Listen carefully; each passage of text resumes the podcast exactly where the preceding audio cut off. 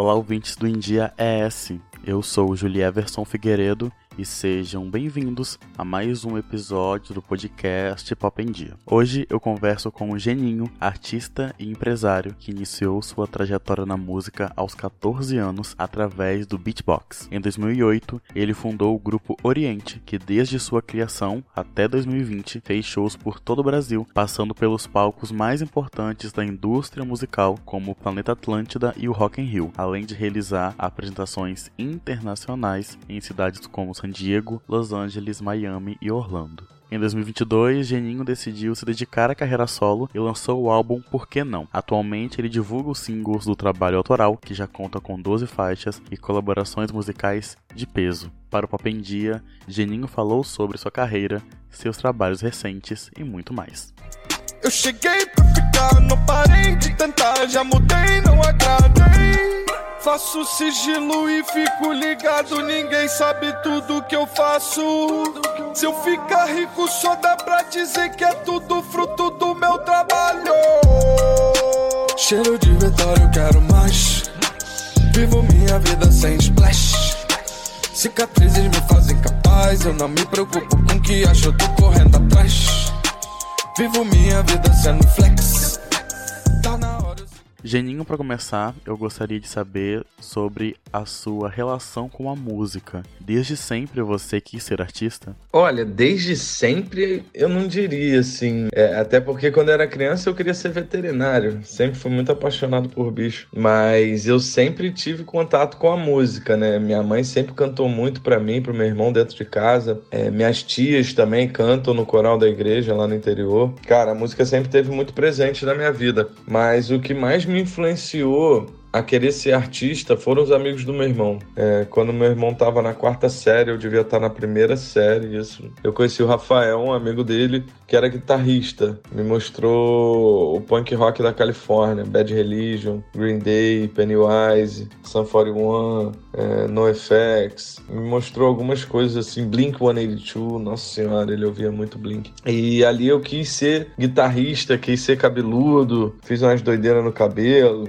para tentar alisar, tentar ser roqueiro. Com isso, acabei fazendo aula de violão também. Queria fazer aula de guitarra, queria aprender a tocar guitarra, mas acabei indo pro violão primeiro, porque tem aquela máxima de que quem toca violão toca guitarra, mas quem toca guitarra nem sempre toca violão. Pelo menos os mais velhos falavam isso, né? Depois eu conheci o Forage, que também estudou com meu irmão, e o Forage veio a ser o beatmaker do Oriente, veio a ser o produtor musical do Oriente durante um tempo, e o Forage que me apresentou o hip hop. Aí eu já devia ter uns 14 anos, 13 anos, 13 para 14. Ele me apresentou rap, me apresentou um monte de CD, um monte de artista, me apresentou um monte de história também, porque ele separava os artistas por cidade, bairro, estado. Uma loucura, as pastas dele eram uma doideira. E eu peguei as músicas dele, peguei um HD de 60 GB de rap e fui estudar, cara. Fui ouvir, realmente entender o que, que era cada coisa, o que, que eu gostava, o que, que eu não gostava. E muita coisa tava com, com os nomes mal escritos, eu tive que pesquisar na internet como é que era aquele álbum, quem que fazia parte daquele álbum, porque eu ficava renomeando na biblioteca do Windows Media Player. E como eu imitava muita gente desde criança, imitava o Ronaldo, o Gavão Bueno, imitava cantores, nessa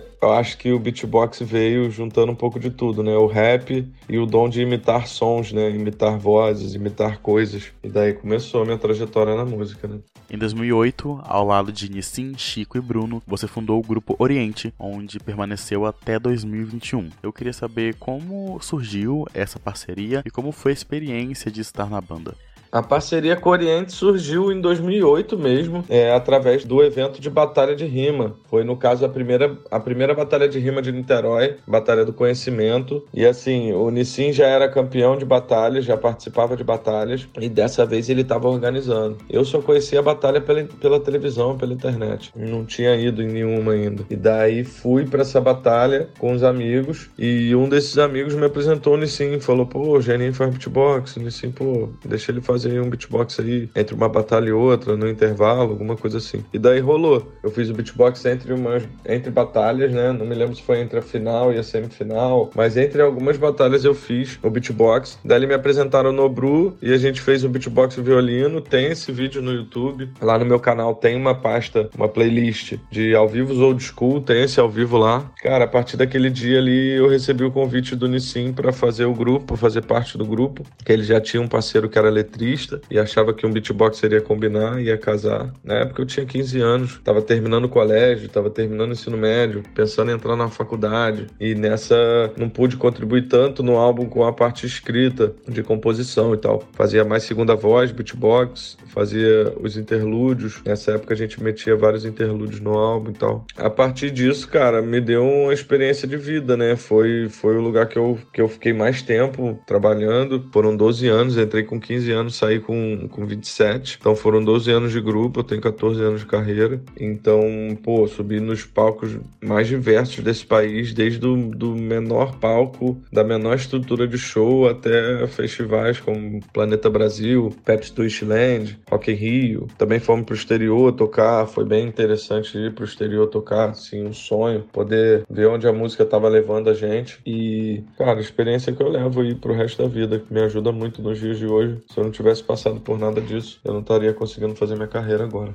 Esse ano de 2022 marca a sua decisão de se dedicar à sua carreira solo e foi em 2022 também que você lançou o álbum Por que não? Eu gostaria de saber qual a sensação de lançar um projeto como esse e qual a importância dessa nova fase para você. Ah, cara, lançar um, um projeto desse porte assim é muito satisfatório, até porque eu mirei no que ninguém tava mirando, né? Todo mundo tá pensando em fazer singles e fazer fazer uma construção de singles ao ponto de chegar e lançar um álbum. Eu já anunciei o álbum logo de cara, fiz a Querem Me Atrasar em abril, lancei ela em abril, mas desde lá eu já estava falando do álbum. Eu acredito que foi necessário para esse momento de carreira, para eu mostrar que eu não tô para brincadeira, que eu vim fazer um trabalho consistente, é, que eu busco uma carreira consistente, é, para poder mostrar para as pessoas do, do meio, para os artistas, produtores, empresários, que eu não, não tava de maluco, né? Que eu sei o que eu tô fazendo. Ter lançado esse álbum, assim, foi uma sensação de alívio, de realização, porque foram quatro anos fazendo esse trabalho, desde 2018. Também veio a pandemia no meio do caminho, né? Eu pude melhorar um pouco as músicas, pude terminar as músicas que faltavam ser terminadas, pude fazer as ilustrações e os vídeos, pude chamar todo mundo para o álbum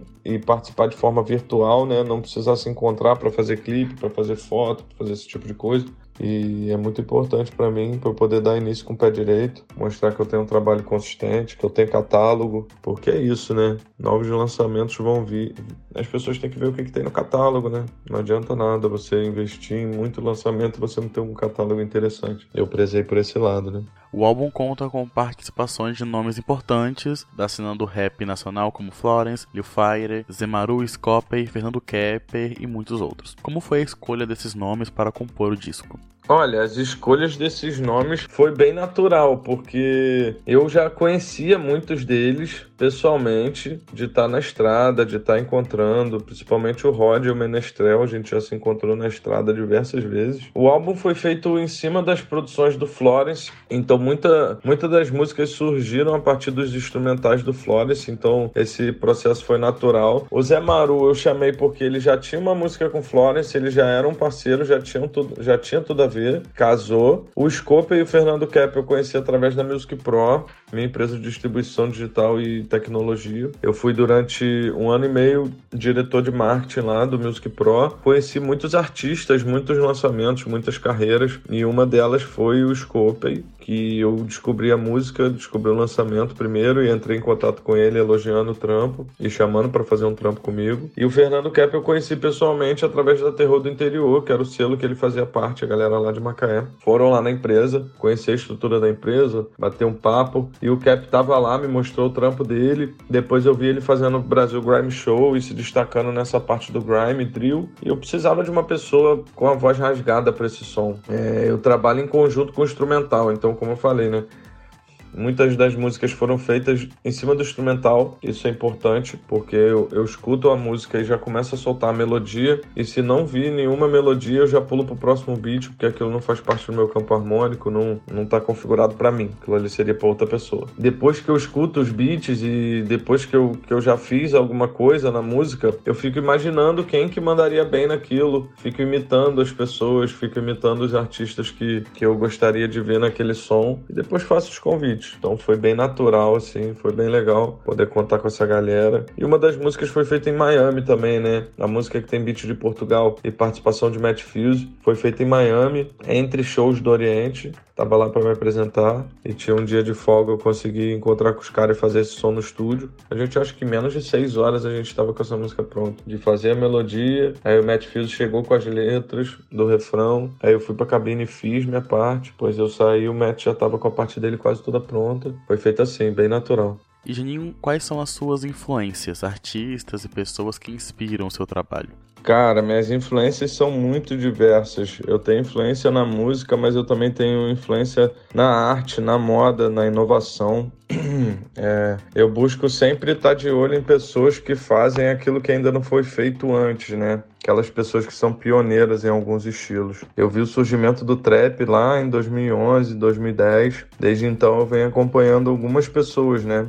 Tyler the Creator, A$AP Rock, mas durante o período de, do álbum eu tava ouvindo muito Trip Red e ainda conheci o Rod Wave também, que são pessoas que botam suas verdades na música, são pessoas que falam sobre seus sentimentos, são pessoas que, que soltam melodias também, além de rimar. Tô sempre em busca de conhecer novidades, né? É, aqui no Brasil, música nacional, rap nacional, eu escuto bastante o BK, principalmente o Acarrasta lá de São Paulo. Eu acho que são pessoas que fazem estilos completamente diferentes, né? Mas o Acarrasta é um cara que, que eu gosto muito. O Florence também é um dos artistas que eu mais escuto. A influência do som dele no meu trabalho é, é notável, né? É gritante. É, mas eu gosto de pessoas que estão fazendo aquilo que ainda não foi feito, ou que estão fazendo pela primeira vez aquilo. E pessoas que já têm o reconhecimento de quem faz, né? Eu acho que as pessoas que alcançaram um êxito profissional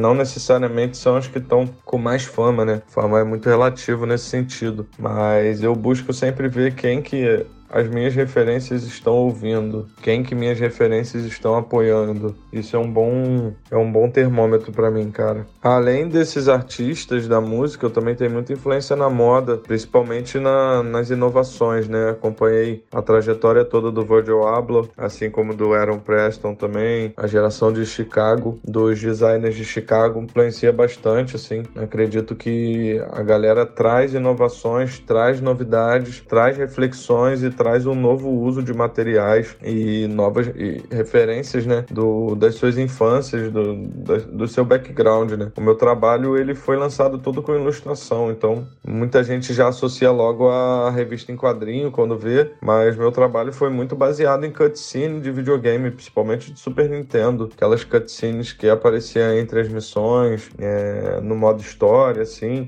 que passa em 2D, que se movimenta lateralmente e tal eu fiz um mix disso tudo, né? É, não quis fazer um trabalho só com uma ilustração com loop, então fiz uma ilustração com início, meio e fim, bem pensada. Foi interessante poder fazer isso, colocar todas as minhas influências ali de tecnologia, de inovação, junto desse trabalho, ao mesmo tempo com o que o inconsciente coletivo já conhece, né? Então, por exemplo, as legendas do meu trabalho, eu pedi que fosse escolhida a fonte original de legenda de filme para as pessoas pessoas não, não acharem estranho, né? Não terem um, uma reação esquisita, né? Pudessem se relacionar com aquilo de uma forma que, ah, já conheço, já sei como é mais ou menos. Isso não, não, me, não me é estranho, né? Inovação com coisas que as pessoas já conhecem. É um pouco do que resume meu trabalho. Olha, a maior mensagem que eu tenho para deixar é acredite no seu sonho, organize seu sonho para que ele vire algo possível. Nada é impossível Você só precisa estar cercado das pessoas certas, estar preparado para aquilo e se, se dispor a ser o melhor naquilo que você faz, né? Se você for ser um advogado, um arquiteto, um professor, qualquer coisa, cara, busque ser o melhor naquilo que você faz. Trabalhe pelo, pelo, pela sua profissão mesmo, trabalhe pelo amor, que você vai alcançar um reconhecimento, vai alcançar receita, vai, vai conseguir transformar sua vida através da, da arte que você tanto gosta, do trabalho que você tanto gosta. E ajude as pessoas a, a conseguir isso também. Uma vez que você adquiriu o conhecimento, passe ele para frente, cara. A gente é, é, muito carente de pessoas que passem o conhecimento adiante. Além dessa mensagem positiva para a galera, peço que vocês escutem minhas músicas nas plataformas digitais. Tem playlist no Spotify, tá no Deezer, tá na Apple Music, tá em todos os lugares. Além do álbum completo no YouTube. Se inscrevam lá no meu canal quem quiser conferir meus links completos, tá lá no originalgeninho.com. Ali você tem acesso aos principais links da minha carreira, últimos lançamentos e muita coisa maneira. Demorou? Obrigadão pela oportunidade, obrigadão pela conversa. Sempre bom falar do, do, trabalho, sempre bom conhecer novas pessoas. E vamos que vamos. Qualquer oportunidade, qualquer convite, pode acionar. Tamo junto. Aquele abraço, galera. Muito obrigado, Geninho, pela entrevista. E por hoje é isso, pessoal. Agradeço a atenção de vocês. Eu vou ficando por aqui, mas vocês sabem que podem continuar acompanhando os outros conteúdos do Endia ES no site endiaes.com.br ou nas redes sociais. É só buscar por arroba endiaes. Até a próxima. Tchau.